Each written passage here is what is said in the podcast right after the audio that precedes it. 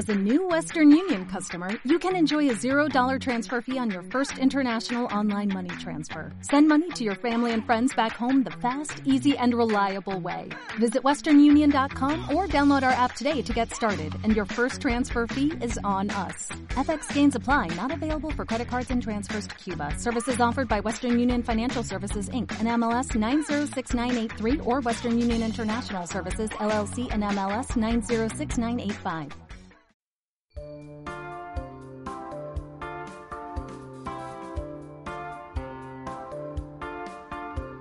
Pilotando el tema.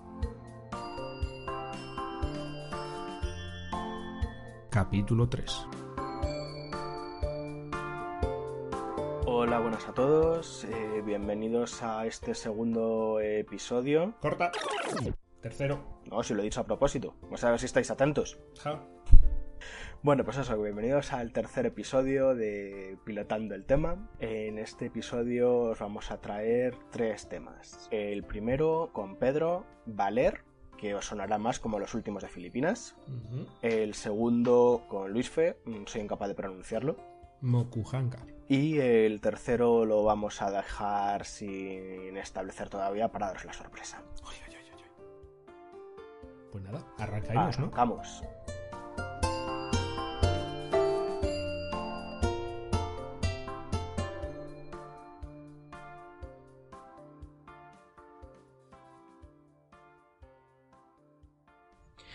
Así que vamos primero con Pedro. Pedro, ¿qué nos cuentas de los últimos de Filipinas?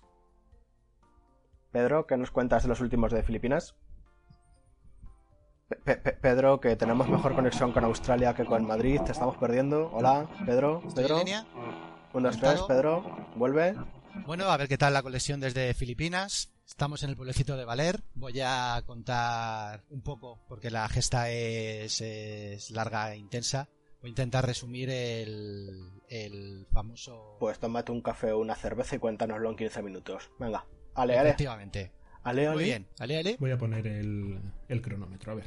Bueno, voy a intentar resumir en 15 minutos el, el episodio, el famoso episodio de, la, de los últimos de Filipinas, donde 50 soldados españoles resistieron un sitio de 800 soldados filipinos durante casi un año. Es, es un tema bastante, bastante famoso en estos días, ya que en enero se inauguró monumento en la, en la ciudad de Madrid, cerca del- de la plaza de Quevedo, al teniente, al famoso teniente que lideró el- el eh, la defensa del sitio. Famoso en tu casa que vives en Filipinas. Cuéntanos el resto cómo se llama porque... Os dejo con el misterio y lo va y lo voy a, a descubrir más adelante.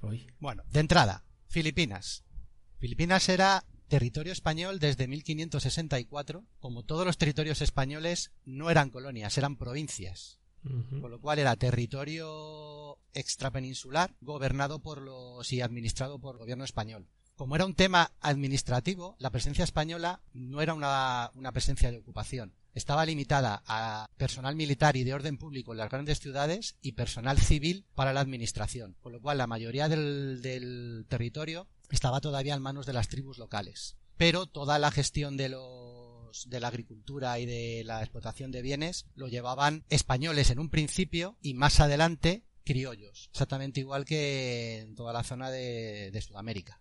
Con las corrientes ilustradas y de la, y de la Revolución Francesa, en todos los territorios españoles empezó a crecer el- la, la idea de la independencia. En, en Cuba, en toda Sudamérica y, como no, en Filipinas. Pero eso se da más o menos a la vez, yo creo que prácticamente en todos los países. Es más o menos en la misma época, todas las zonas toman eh, más o menos conciencia de nación, intentan bien unificarse, bien independizarse. Pues en la misma época en la que ocurre la unificación de Italia, la unificación de Alemania, eh, la independencia de distintos países. y en las eh, provincias españolas era una cuestión de eco- económica que los criollos veían que hacían todo el trabajo y todos los beneficios se iban a la metrópoli. Ajá. Con lo cual el, el movimiento es un poco parecido a la independencia de Estados Unidos. Una colonia que es fuerte económicamente y que se lo tiene que mandar a Londres. Y dijeron, pues no, me lo quedo yo y me independizo. En Filipinas hubo insurrecciones nacionalistas, como era principalmente agrario, las insurrecciones se produjeron primero desde un punto de vista político a través de una organización que se llamaba Katipurnan, que empezó como, como organización política, pero como vio que no conseguía nada y que además era perseguida de forma bastante brutal, pasó a, la acción militar. Y hubo insurrecciones, insurrecciones nacionalistas desde el año 1896. Este movimiento estaba liderado por Aguinaldo, que era un criollo de buena familia, que empezó con actividades militares ya desde 1896, pero que tuvieron una primera paz en diciembre del 97, donde el gobierno español llegó a un acuerdo con Aguinaldo para pagarle para que parara la insurrección y se fuera al exilio. Y efectivamente se fue. Volvió cuando ya los americanos tomaron interés por Filipinas y volvieron a alentar a los, movimientos de insurrección, le convencieron para que volviera. Poderoso caballero es don dinero, ¿no? Se compra lealtades hasta que te quedas sin pasta. Y además, que ahora es lo importante, entra en la ecuación Estados Unidos. Estados Unidos a finales del siglo XIX empezaba a ganar muchísimo dinero con el comercio, a dominar ambos océanos a ambos lados de su nación, pero quería ampliar su, su influencia económica. Estados Unidos lo que buscaba era una expansión territorial, no invasión, sino de acuerdo y de influencia. Había comprado Alaska y se había anexionado las islas de Hawái. ¿Por qué? Porque necesitaba islas para llegar a, Oriente, para poder ir, poniendo puertos donde hubiera carbón para que los barcos pudieran pasar sin tener que comprarlo, sino que ellos lo llevaban, dejaban allí sus bases de aprovisionamiento y les servía para, para poder llegar a Oriente, a Asia, sin, sin tener que pagar. Y claro, ¿cuál es la puerta de Oriente viniendo desde, desde la costa de Estados Unidos? Filipinas y Guam. Efectivamente. Entonces, Estados Unidos ve que la manera de conseguir Filipinas de una manera, bueno, al final sí bélica porque entró en guerra, era financiar y potenciar las, las ansias de, de independencia, tanto en Cuba como Filipinas. Hay que verlo como una operación conjunta a la vez, porque cuando se declara el estado de guerra entre Estados Unidos y España, se hace en todas las, en todas las colonias, no se limita solamente a Filipinas o a Cuba o a Puerto Rico. Entonces, dada la estructura del gobierno español en Filipinas, no había grandes acumulación de tropas coloniales en Filipinas. Había entre 9 y 12 mil hombres, principalmente en, Manila y aparte en pequeñas provincias y luego en pequeños destacamentos, como mucho había guarniciones de 300 hombres. Cuando empezó la guerra, como el ejército filipino básicamente era todas las tribus que les convencieron, pues se le, se le levantó todo el país hubo que llevar 20.000 tropas más desde España, que eran batallones expedicionarios, no eran unidades regulares que se mandaban para allá, sino directamente eran eh, de por zonas, se juntaban eh, batallones expedicionarios de ciertas, con ciertas funciones, y se organizaron 15 en total y se mandaron para allá. Los filipinos eran superiores en número y conocían el terreno, con lo cual avanzaban rápidamente porque las, las, posiciones que se iban encontrando eran pequeñas y luego, muy importante, los filipinos eh, eran agricultores, con lo cual tenían machetes y lanzas. Pero Estados Unidos se encargó eh, de proporcionarles armas y munición desde la costa. El teatro que me estás pintando es parecido entonces al que nos pintabas en la última vez que hablamos de Vietnam bastante parecido, salvo que Estados Unidos y Vietnam del Sur querían ocupación militar de territorio y España lo único que quería era controlar eh, la parte administrativa y política. Por eso cuando se levantó todo el país no tenía medios eh, el ejército español. Sí, claro, era una provincia, tenían presencia policial, digamos, no de ocupación. Sí, por, e, por ejemplo, adelantándome un poco, en Valer había un cabo español y dos guardias civiles indígenas, dos guardias civiles filipinos.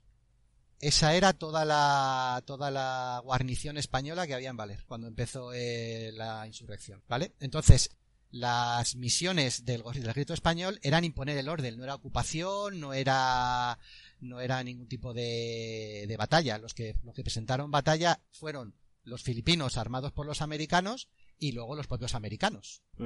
Una cosa, un punto muy importante es que el ejército español de aquella época estaba formado por dos grandes clases. Por un lado, la oficialidad, que para entrar en la academia tenía que ser de buena familia, tenía, costaba su dinero y querían hacer carrera militar. Y por otro lado estaba la tropa, que principalmente eran soldados de reemplazo. Eso básicamente era así en todo el mundo, ¿no? Eso era así en todo el mundo, efectivamente. Pero en España se separaba entre los que tenían dinero para quedarse en la península y los que no. Era muy típico que los señoritos, cuando llegaban, los hijos de señoritos, cuando llegaban a la edad militar y les llamaban para la mili, pidieran a alguno de su servicio que fuera a ultramar en lugar del señorito. Y eso costaba dos mil pesetas. Era, era una cantidad que, que nadie, nadie que no, que no fuera de buena familia lo podía pagar.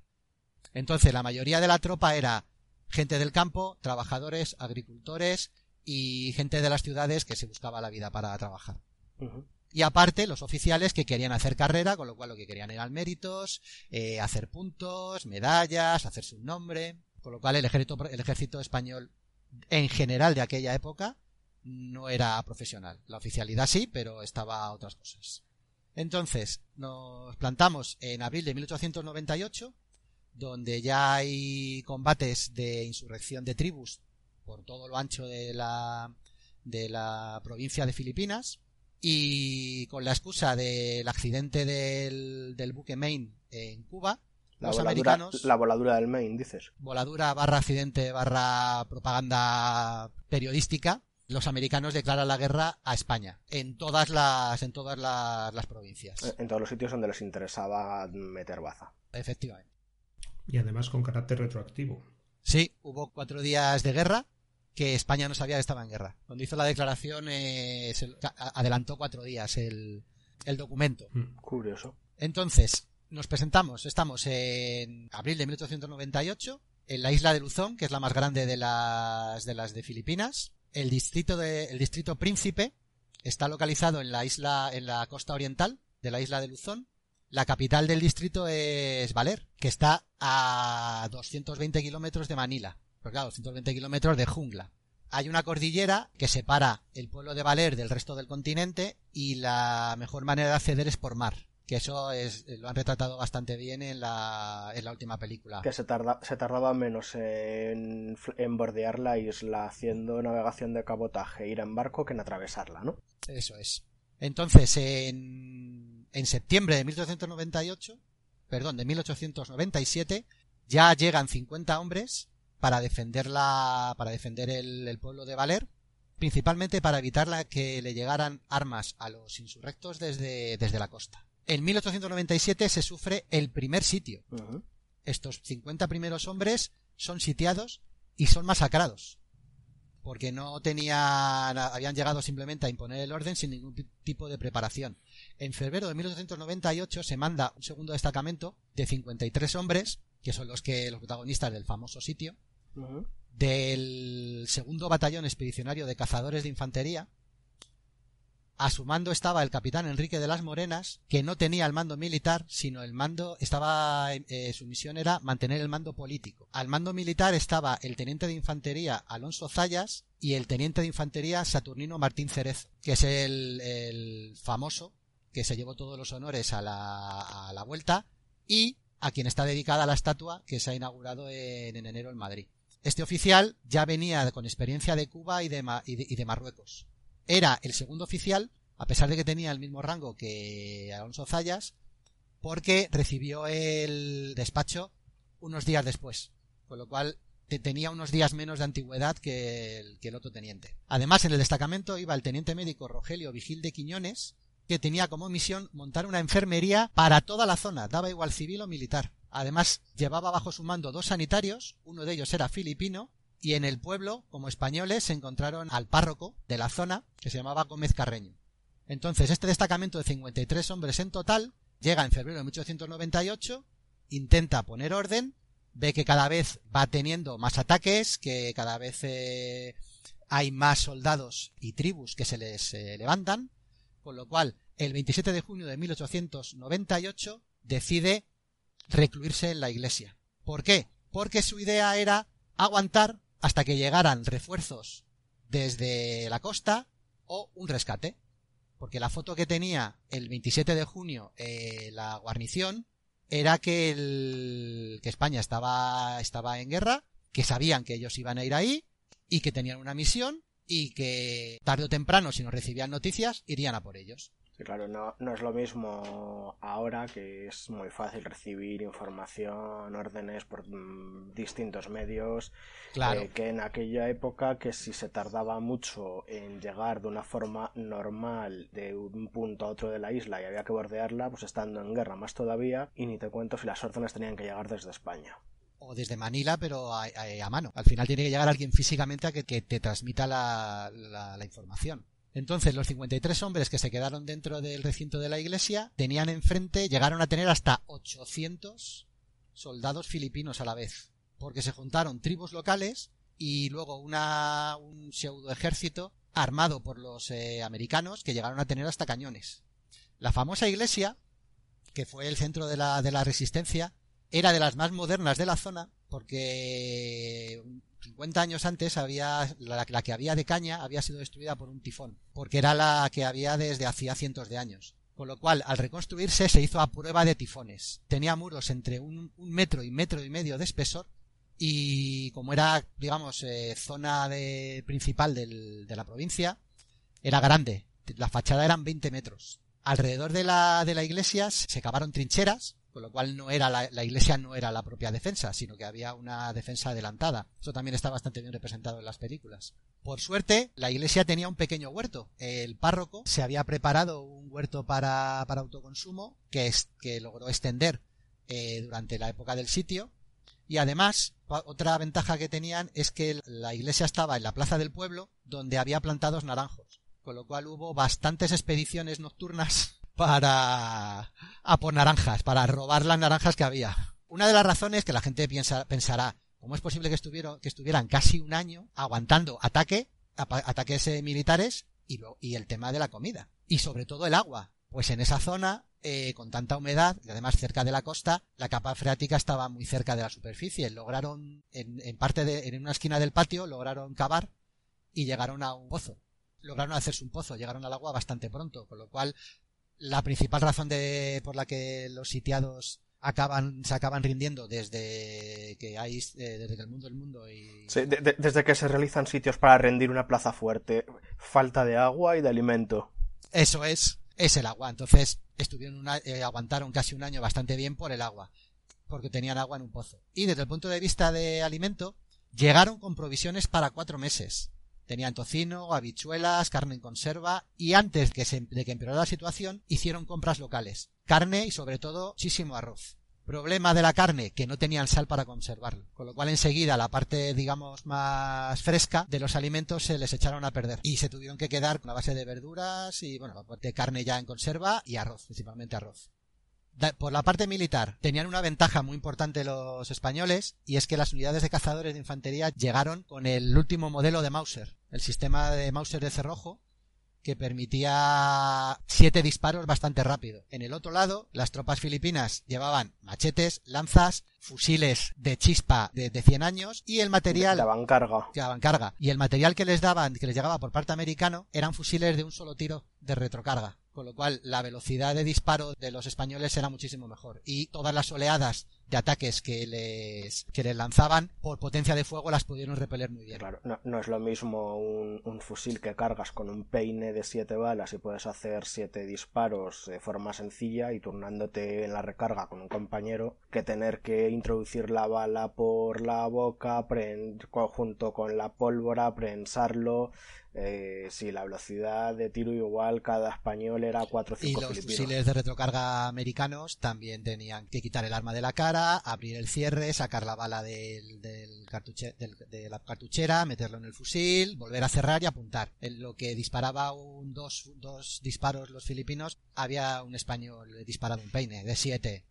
Y luego la parte de cuando ya tuvieron cañones que les dieron los americanos, los muros de la iglesia fueron capaces de aguantarlo sin problema. Cuando ya empezaron a quedarse sin comida, llegó un momento que literalmente se comían todo lo que pasaba por la zona de, de la iglesia. Lagartijas, ratas, pájaros, cualquier cosa. Hay una, hay un, un testimonio de uno de los supervivientes que cuenta que una noche pasó un perro le engañaron, le atrajeron con algo de comida para que se acercara, lo mataron y cuando lo abrieron vieron que tenía sarna y dijeron que bien cocido o bien cocinado que le supo jamón.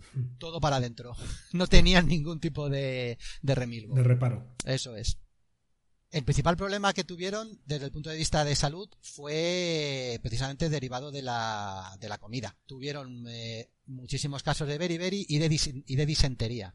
Y fue muy curioso porque el beriberi, la principal razón es la falta de vitamina B, y en aquella época se creía, mejor dicho, se comía el arroz sin cáscara, cuando la cáscara del arroz es la que tiene más vitamina B. Pero por un, por un, por un tema de higiene, pelaban los granos de arroz. Podían haber solucionado el problema si se hubieran comido el arroz como se come ahora. Víctimas de la enfermedad, los más famosos, fueron precisamente el capitán de las Morenas, el, digamos, el jefe de la, de la expedición, y el primer oficial, el teniente Alonso Zayas. Por eso, el que se quedó al mando y quien acabó rindiendo la plaza y negociando la, la rendición fue el teniente Martín Cerezo. ¿Y cuánto tiempo resistieron así? Has dicho un año. En total, 337 días. Pero ¿se rindieron antes o después de que hubiera acabado la guerra?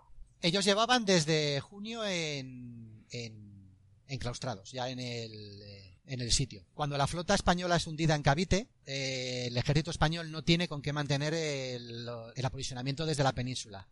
Con lo cual, al final, 13 de agosto de 1898, el ejército español se rinde ante Estados Unidos, firman el tratado en el que venden eh, las todo, islas eh, Filipinas, Cuba, Puerto Rico, Guam. Pero claro, estamos hablando de agosto, con lo cual las, tropas en el sitio no lo saben, no saben que España se ha rendido. Sabían que estábamos en, guerra con Estados Unidos, pero no se sabe que están tan mal las cosas. Le pasa un poco como a los japoneses estos que son bien conocidos la Segunda Guerra Mundial, que resistieron eh, las islas años porque estaban totalmente aislados y cuando les llegaba la noticia de que la, había, la guerra había acabado, pensaban que era propaganda y seguían resistiendo. Claro, la misión, hay que entender que el, teniente Martín Cerezo, en aquel momento, su orden era aguantar hasta que lleguen refuerzos o sean, o sean liberados. Con lo cual su misión era esa. Y como su imagen de la guerra en el momento en el que empieza el sitio era que tampoco estaba tan mal, pues ahí aguantaron. Entonces, cuando acaba la guerra en agosto, claro, los filipinos toman el control de, de, del gobierno. Llegan noticias a Manila de que quedan un, reducto de españoles en Valer dicen, pues nada, vamos a, vamos a mandar emisarios para comunicarles que se, que se ha dado, que ha acabado la guerra. Lógicamente, cuando llegan los emisarios a, contarle que, sobre todo filipinos, algunos españoles, a contarle lo que ha pasado, Martín Cerezo no se lo podía creer, porque su imagen de hacía unos meses no era esa. Sí, las instrucciones que tiene, resiste hasta que llegue ayuda, no hay, en principio, aunque la cosa estuviera difícil, nada indicaba que se tuvieran que rendir, pues obviamente piensan que es eh, propaganda para que ya que no les rinden por las armas, a ver si les, les engañan y se rinden de otra manera. Les, llegaron a, envi a, enviar cinco emisarios. Primero unos filipinos, el, general, el, jefe de las tropas filipinas de la zona, que les dijo, España se ha rendido, rendiros vosotros. Y le dijo que nanay. Luego fueron llegando cada vez gerifaltes más oficiales, hasta un general filipino de la, de la zona, que traía papeles de Manila, firmados de Manila, pero claro, en aquella época, ¿cómo asegurabas que eso era verdad? Es que también es una, es una, es un problema documental. Cualquiera lo podía falsificar. Y además dice, no, ahora el que está al mando es el general no sé qué y te dice que te rindas. Yo no reconozco a ese general, con lo cual no, no me rindo. Mandaron incluso a militares españoles y le decían lo mismo, sobre todo porque como había cambiado el, eh, los mandos, no reconocía el mando que lo firmaba en aquella época, en, en ese momento, porque decían, no, a mí mi, mi, jefe era el general tal tal y esto no está firmado por él. Y aún así no me fío de que le haya, de que le haya falsificado la firma. El caso más curioso fueron dos frailes que llegaron en agosto para decirles, yo os lo aseguro que sí, que, que se ha, que se ha rendido España, que os deis, que os, que, que os rindáis, que, que, salgáis. Tampoco les creyeron, pero se quedaron allí para ayudar. para ayudar. Una vez que entraron, se quedaron dentro. Y uno de ellos es muy importante porque al salir escribió un relato muy bueno de, de, la época en la que estuvo en el sitio. De, del confinamiento, ahora que está tan de moda. Eso es. Al final, el emisario que les convenció para que se, para que salieran fue el, el teniente, teniente coronel Aguilar, que llegó en un barco, en un cañonero, desde la costa. El pueblo de Valer está en un alto y desde el campanario de la, de la iglesia de Valer se ve justo la bahía donde podían eh, fondear los barcos para luego llegar hasta, hasta el pueblo. Con lo cual vio el cañonero, que era un cañonero español, él dijo lo primero, lo han capturado, no me fío, llegó este teniente coronel, no le hizo caso, pero para que vieran la situación les dejó unos periódicos de España y de y los últimos de allí impresos en Filipinas. Y ojeando el periódico El Imparcial, lee una noticia en la que cuenta que un oficial, un teniente de infantería, había solicitado su traslado a Málaga. Y resulta que ese oficial era amigo íntimo de Martín Cerezo, era de Málaga y antes de, salir para Filipinas ya le había dicho en cuanto pudiera iba a pedir el traslado a Málaga. Con lo cual ahí sí que ya vio que era imposible que eso lo supieran y que lo obligaran a falsificar. Con lo cual se convence de que, ostras, es verdad, España se ha rendido. Con lo cual, el 2 de junio de 1899, tras 337 días, negocia con las tropas filipinas no la rendición, sino la salida de la iglesia. ¿Cuántos meses después de la rendición de España fue ocurrió esto? Pues desde agosto del 98 a junio del 99. Bien. Diez meses, casi diez meses. La negociación fue bastante curiosa porque los términos del tratado fueron no que España se rendía, o mejor dicho, no que la, no que la guarnición se rendía, sino que ambas partes acuerdan cesar las, las hostilidades y los filipinos se comprometen a respetar a los españoles que saldrán portando sus armas y serán escoltados por las tropas filipinas hasta lugar seguro. Es decir, no se rinden, se retiran escoltados. No se rinden, les permitan que se retiran, eso es. Hasta el barco, hasta las eh, hasta las líneas ya donde puedan entregar sus armas. Después de los 337 días de sitio, había 33 supervivientes. De 50. De 50. Pues para ser un sitio de casi un año sin casi alimento está bastante bien. La mayoría de bajas fueron por enfermedad. Causaron cientos de muertos entre las filas filipinas. Y la, la, la, salida famosa fue precisamente el las tropas españolas arriaron la bandera, arriaron la bandera española que se llevaron, les permitieron llevarse la bandera, formaron con sus, con sus armas y fueron escoltados por las tropas filipinas hasta que llegaron a zona americana donde ya se, ya entregaron las armas y les embarcaron para, para España. Cuando llegaron a, España en septiembre de 1899, solo fueron recibidos como héroes los oficiales. El teniente Martín Cerezo recibió la laureada individual, la unidad podía haber recibido la laureada colectiva, pero no se la dieron. Martín Cerezo acabó llegando a general. Al capitán de las Morenas, de forma póstuma, se le concedió una pensión anual vitalicia de 5.000 pesetas, que, no, pero no, a su vida, a su viuda y a su... A su viuda, a su vida. Ah, perdón, perdón, he entendido vida. A su viuda y a sus hijos. Era hereditario a sus, a sus primeros hijos.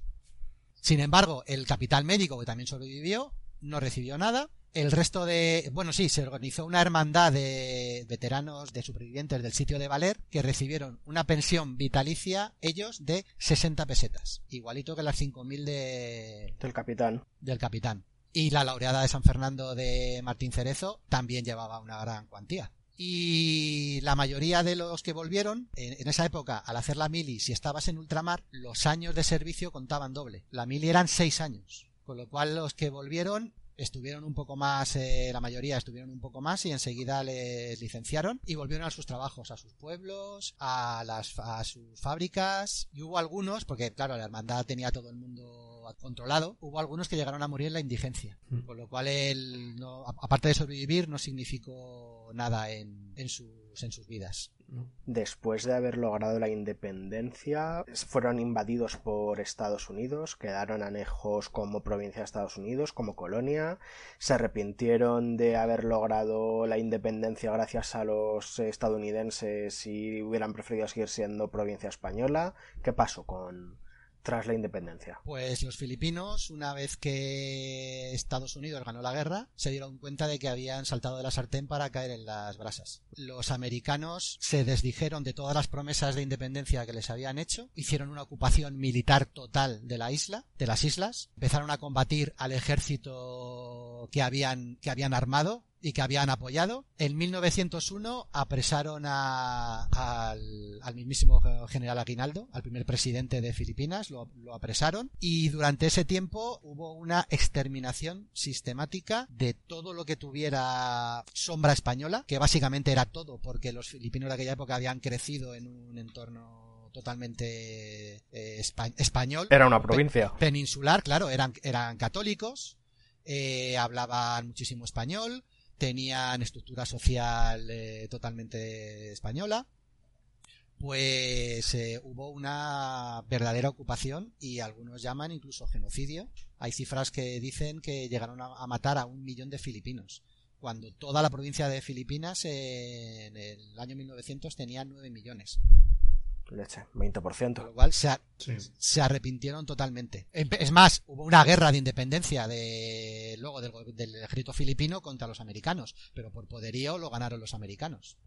Como último dato, eh, aquí en España el sitio de Valer no está muy metido en, el, en, la cultura. Ahora sí por el tema de la película y porque se ha celebrado el 120 aniversario de la salida del sitio. Pero en Filipinas todos los días, perdón, todos los, todos los días, todos los años, el 30 de junio se celebra el Día de la, de la, Amistad entre España y Filipinas, donde los cadetes de la Academia de Oficiales del Ejército Filipino van vestidos con rayadillo. Rayadillo es el nombre del uniforme español de la época. Que se ha quedado como uniforme tradicional de la Academia de Oficiales del Ejército y todos los años van a hacer un homenaje a la, a la iglesia, que todavía queda, está más moderna, pero más o menos es, la misma. Y hay un homenaje a las tropas españolas que aguantaron donde hacen homenaje a la, a la, a la bandera española, que además está allí está allí continuamente, y el, y el ejército y el gobierno filipino todos los años hace una, un homenaje. Eso me, me, llama la atención un poco porque no, no encajaría con algo que se hace a un ejército que te ha tenido ocupado. Eso más bien se hace como homenaje a un ejército... No sé cómo definirlo. Al final reconocen la gesta que fue aguantar tener en cuenta la, el chasco que se llevaron después con Estados Unidos, que no les trataron como les habían prometido. Pero bueno. Prometer hasta meter y después de haber metido, eh, continuamos con el siguiente tema. Vale, pues continuemos entonces. Em, hemos dicho que el tema del que quería hablar era Mokuhanga. Eh, era impronunciable, efectivamente. Es Mokuhanga, no, no, te preocupes. Pero si os digo otra cosa, si os digo la, el término en español es mucho más sencillo. Silografía. Si os digo eso, sabéis lo que, de lo que estamos hablando, ¿verdad? Mm, silo, piedra, grafía, gráfico, grabados hechos. Mm. Lito, piedra, silo, ah, madera. Madera. Muy bien. Entonces, estamos hablando de eso, eh, de una impresión con planchas de madera. ¿Qué es lo que ocurre? ¿Pero en qué idioma? Claro, Mokuhanga es japonés. Entonces, por mí, Mokuhanga igual me suena japonés que a lo que hablen los nativos en el pedrusco ese que tenéis ahí en el centro. Pues te aseguro, te aseguro que es japonés. Un día traeremos eh, ese tema. Lugares especiales de Australia es, es, un tema de los que quiero traer aquí. Pero volvemos a, la silografía japonesa. ¿Por qué quiero hablar de ella? Porque es muy específica. Tiene un estilo que no se da en ningún sitio del mundo. Tiene una trayectoria con dos estilos muy diferenciados a finales del siglo XVIII y a primeros del siglo, del siglo XX, perdón, del siglo XIX y del siglo XX, de los que quería haceros partícipe. Vale, cuando hablamos de silografía estamos hablando de grabar una imagen en un bloque de madera, tallar su negativo, es decir, las partes que queremos imprimir quedan eh, de relieve en el bloque de madera y utilizaremos un papel para, una vez preimpregnado ese bloque de madera de tinta, hacer la impresión. Todos tenemos en la cabeza cómo funciona una imprenta, salvo que en este caso eh, el elemento con el que imprimes es un bloque de madera. Yo es que soy cuasi nativo digital, entonces sé cómo funciona una impresora de agujas, cómo funciona una inyección de tinta y una láser, pero una imprenta no mucho. Pues pero por lo que dices, parece un, sello de estos de tampón que coges el sello, lo mojas en, en tinta y al ponerlo encima del papel deja lo que esté en el, en el sello, ¿no? Efectivamente muy reducido, muy reducido, ese es el principio. El grado al que los japoneses, ya os digo, tanto en el periodo, en periodo Edo como luego a partir de la restauración Meiji, el nivel al que llevaron estas técnicas es absolutamente impresionante. Si queréis, vamos a hablar de los dos tipos de impresiones que para mí son los más mis preferidos. Dejémoslo ahí. Uno es el yukiyo-e y otro es el, el shinhanga. Vamos a hacer un pequeño análisis histórico. Las impresiones en madera en Japón se datan desde el siglo VIII prácticamente. Eh, se utilizaban para traducir, no para traducir, para reproducir textos religiosos, textos budistas. Sin embargo, mm, a partir del periodo Edo, recordemos que el periodo Edo es aproximadamente 1600 hasta el 1800 hasta el principio de la restauración, 1600, 1865, 68, por ahí. La impresión con madera, con bloques de madera, explota. ¿Explota por qué? Porque pese a que la sociedad japonesa hasta hace hasta antes de ayer ha sido meramente feudal, comenzaron a haber unos grupos sociales, comerciantes, artesanos, productores, que tenían un poquito más de dinero, tenían un poquito más de estatus. Y a ellos les gustaba mucho el kabuki, el teatro típico japonés.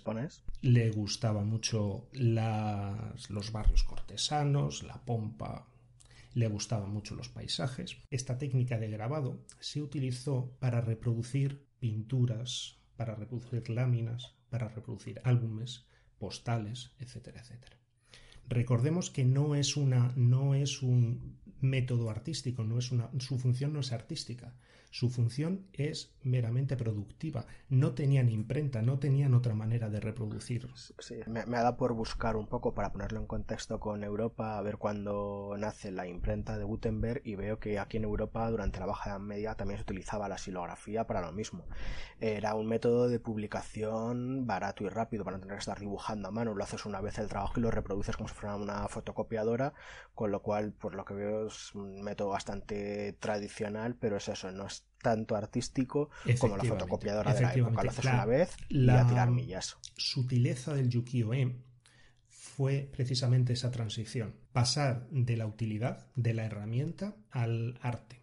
Sin tener una consideración de arte como tal, ¿vale? Porque al final lo que tú querías era reproducir tantos, tantas ilustraciones como pudieras para poder venderlas, pero no era el día a día, no era exclusivamente eh, reproducir un texto y fuera. No, tenía su.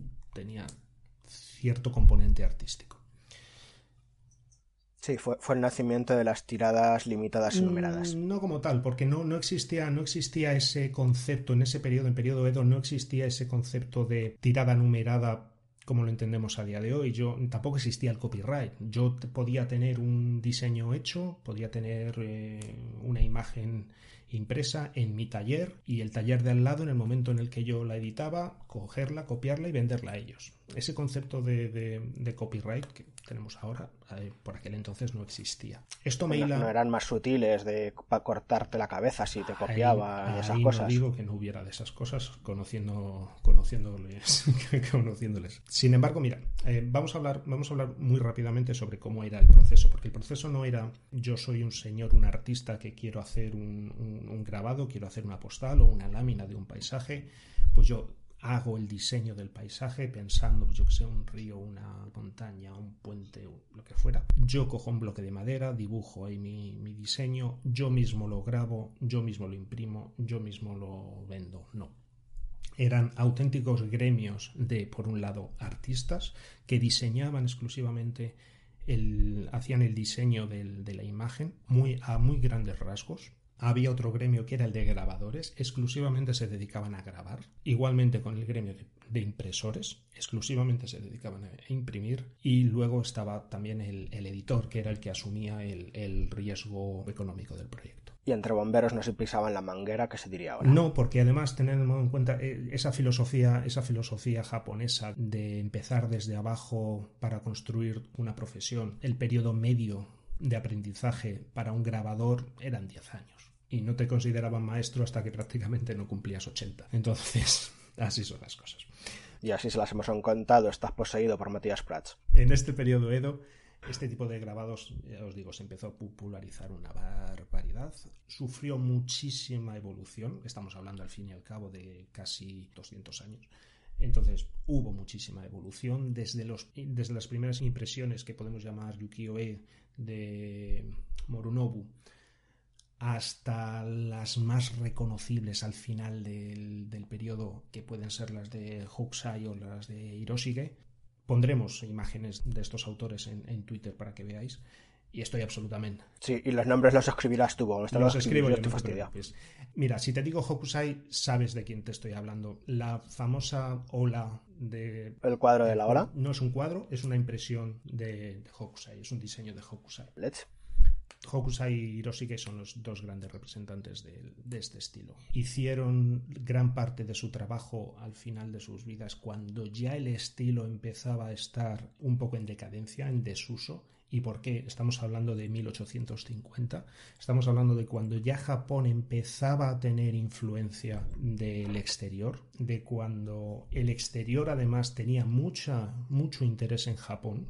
Eh, me estás hablando ya de cuando empezó la, apertura de Japón al exterior, sí. porque hasta el siglo XIX eh, fue totalmente estanco y no se dejó permear. Sí, sí, no hubo comercio, hubo comercio con Europa, hubo comercio con Estados Unidos, entró tecnología, muy poco. Fue ya a partir de la restauración Meiji en 1865-68, ahora mismo no lo, tengo, no tengo. Pero vamos, la restauración Meiji fue a finales del siglo XIX. Si, no recuerdo mal, llegó, llegaron incluso a entrar misioneros católicos españoles. Eh, hubo, durante mucho tiempo hubo cierta penetración hasta que dijeron nos están invadiendo poco a poco, se corta y hubo comercio, pero había comercio en puertos específicos donde además los extranjeros podían penetrar hasta ciertas partes del ah, puerto y olvídate de pasar a la ciudad.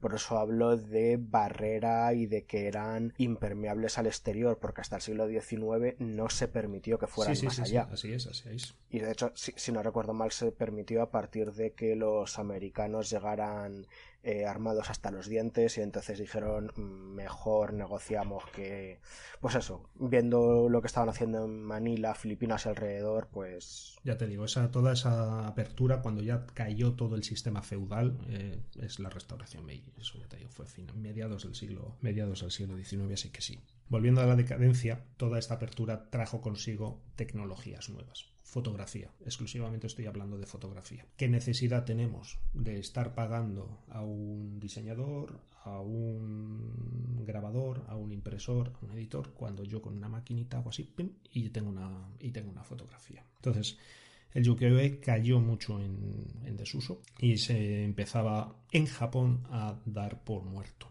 ¿Qué es lo que ocurre? Una cosa muy, muy, muy interesante.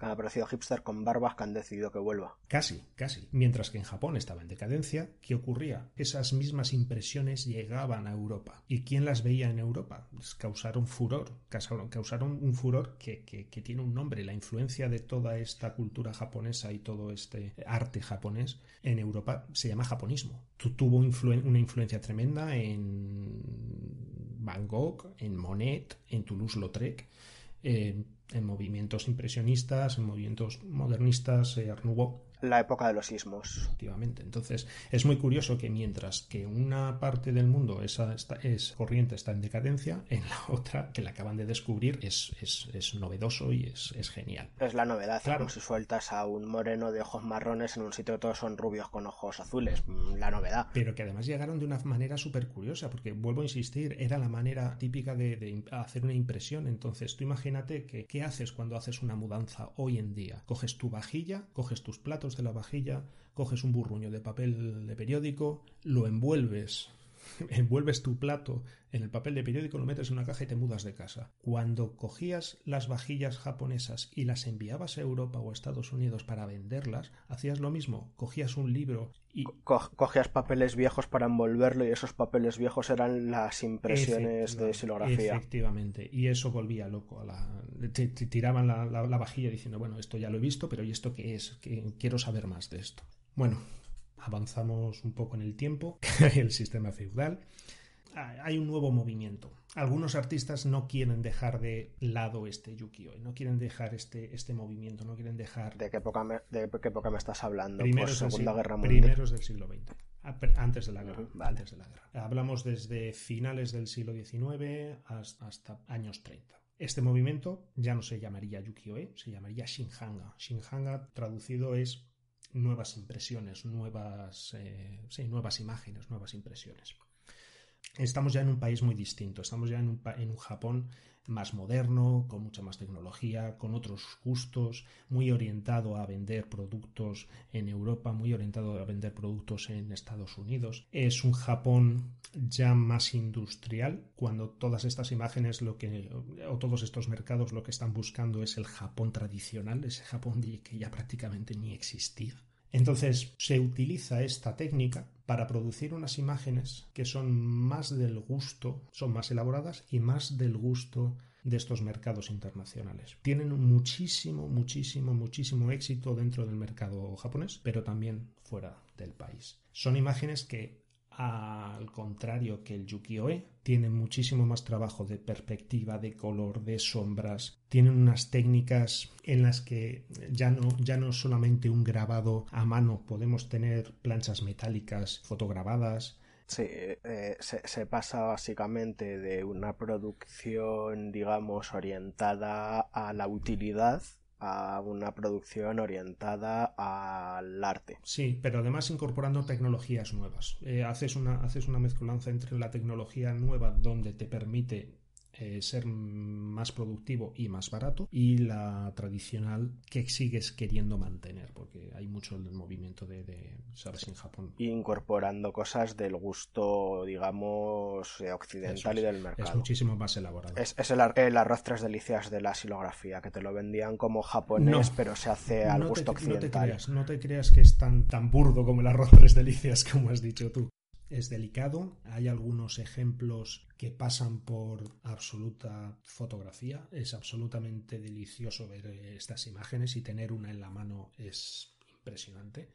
Buscaremos, vuelvo a insistir, pondremos también ejemplos de estos, de este periodo, del periodo Shinhanga, de Yoshida, por ejemplo, o de Hasui, eh, sobre todo Hasui con sus imágenes nevadas es impresionante. mejor ponemos el primer, primer periodo que no había copyright y así nos evitamos problemas. En este tampoco tienes copyright. Ten en cuenta que Yoshida, Yoshida y Hasui murieron los dos eh, en los años 50, o sea que tampoco... Quiero decir, sus, sus imágenes siguen produciéndose a día de hoy, ¿vale? Eh, el, Shinha, el, el Shinhanga, el Mokuhanga en general, eh, sigue muy vivo y en Japón y en otros países como movimiento como movimiento artístico. Sinceramente algo que a la gente creo que le puede interesar creo que le puede gustar y si ahonda un poquito en cómo es la técnica en cómo se produce en cuál es la evolución del, del, del movimiento. Si tienen un mínimo de sensibilidad por un lado artística y si tienen un mínimo de sensibilidad hacia la tecnología eh, digamos que aúna ambas cosas, ¿no? Sí, ¿no? Y, desde el punto de vista, desde el punto de vista meramente productivo, el hecho de... A, eso me refiero, con sensibilidad hacia la tecnología, curiosidad por cómo se produce, curiosidad por cómo se hacen las cosas, por cómo se fabrica, por métodos de fabricación tradicionales y antiguos. Sí, pero sobre todo con los resultados, porque si tú vas al Yuki-Oe puedes ver efectivamente que eso es una, eh, un estilo antiguo, porque al fin y al cabo están impresos en 1750, 1800, ¿vale? El gusto, la estética era antigua per se, o sea, por definición. Sin embargo, te vas a ejemplos un poquito más eh, mediados del siglo XIX, finales del siglo XIX, y yo personalmente me pregunto cómo alguien era capaz de hacer eso con dos bloques de madera, un cepillo y unos tintes con base de agua, porque no es más. Y es absolutamente increíble para mí pues con paciencia y sabiendo, igual que hay muchos que se preguntan cómo somos capaces de hacer un podcast de este con tres gañanes, pues paciencia y depurándolo para que parezca que queda bonito. ¿Pasamos al siguiente tema? Pasemos al siguiente tema.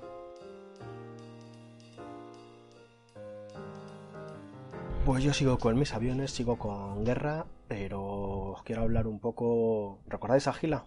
Sí, claro. ¿Está el enemigo que se ponga? pues un par de anécdotas que más parecen de monólogos de Gila que de la Segunda Guerra Mundial, aunque sean de la Segunda Guerra Mundial. La primera podría ser algo así como, eh, está el enemigo, que se ponga, por favor no nos derriben el avión que viene cargadito de cerveza y la gente necesita relajarse. A ver. Pedro no hace ningún comentario, no... No, no, estoy esperando, estoy... Es que habiendo cerveza, Pedro está atento. Claro, estoy esperando a que llegue el avión. Bueno, pues eh, todos sabéis que mantener eh, la moral alta es importante. Mm, y mantener la moral alta se puede hacer de muchas formas distintas. Desde llevar a Marta Sánchez a cantar a, las tropas a tener mucha cerveza fresquita y abundante. Siendo tema de cerveza, seguro que es lado alemán. pues no, no es lado alemán, es lado inglés. Oh, scheiße. Resulta que ya habían. Yo no entiendo cómo pueden echar de menos ese ale que fabrican allí teniendo la cerveza alemana justo al lado contrario. Pero lo que Claro, por, por eso lo decía, con ese énfasis tiene que ser un lado alemán. Pues no, eh, resulta que estaban tristes y desconsolados, habían cruzado el charco, llevaban toda la guerra resistiendo en suelo patrio, entonces jodido, pues te están tirando bombas, pero no dejas de estar en casa, tienes dentro de las restricciones que impone la guerra, tienes tus productos, pero 6 de, de junio del 44, cruzas el charco y empiezan a faltar cosas. No hay tu cerveza habitual, vuelves de unas misiones eh, y cuando llegas te, estás hecho polvo, has perdido a tus colegas y encima no te puedes emborrachar con tu cerveza habitual para olvidar las penas. ¿Qué hicieron unas cuantas unidades? Utilizar los afustes de bombas de los Spitfire para hacer traslado de cerveza desde, desde las islas a mainland, a Europa. Al frente. Entonces, y además no solo tenía, tenía incluso nombre en clave, se llamaba modificación triple X. Hmm. Ahí se hizo de muchas maneras distintas. Se utilizarán barricas de madera eh, modificadas para utilizar los ajustes de las bombas. Y eh, un método más sencillo, aunque tal vez menos higiénico y con peor sabor, era utilizar las, los tanques de combustible lanzables. Se limpiaban para higienizarlos, se llenaban de cerveza y se trasladaban. Pero claro, no es lo mismo la cerveza en una barrica de madera que en un tanque de aluminio. Ese saborcillo. Sí, es, es- ese ligero sabor a gasolina de aviación. La parte buena es que después de haber hecho el vuelo por encima del canal, bajaba fresquita. ¿Tú conoces cómo se llamaba el proyecto? Recuérdanoslo. Modificación XXX. Tú conoces que hay una cerveza en Australia, de un estado en particular, de Queensland, que es la 4X, la XXXX. ¿No? Pues mira, Pues, a ver, no es que se llama así el proyecto, digamos que esto fue algo eh, no oficial que empezaron a, a hacerlo. Y claro, eh, todos os podéis imaginar que cuando nada más pasar el, el Canal de la Mancha y empezaron a pedir bienes a Inglaterra, pues llevar cerveza, vino y refrescos eh, no era lo que en ese momento los de logística tenían en mente pudiendo llevar cartuchos, bombas, eh, pues, llevar bebida refrescante. Entonces, digamos que fueron ideas que fueron surgiendo en distintos escuadrones hasta que alguien pensó que se podía hacer propaganda y dijo, "Mm, pues oye, qué buena propaganda. Y hubo foto oficial y todo.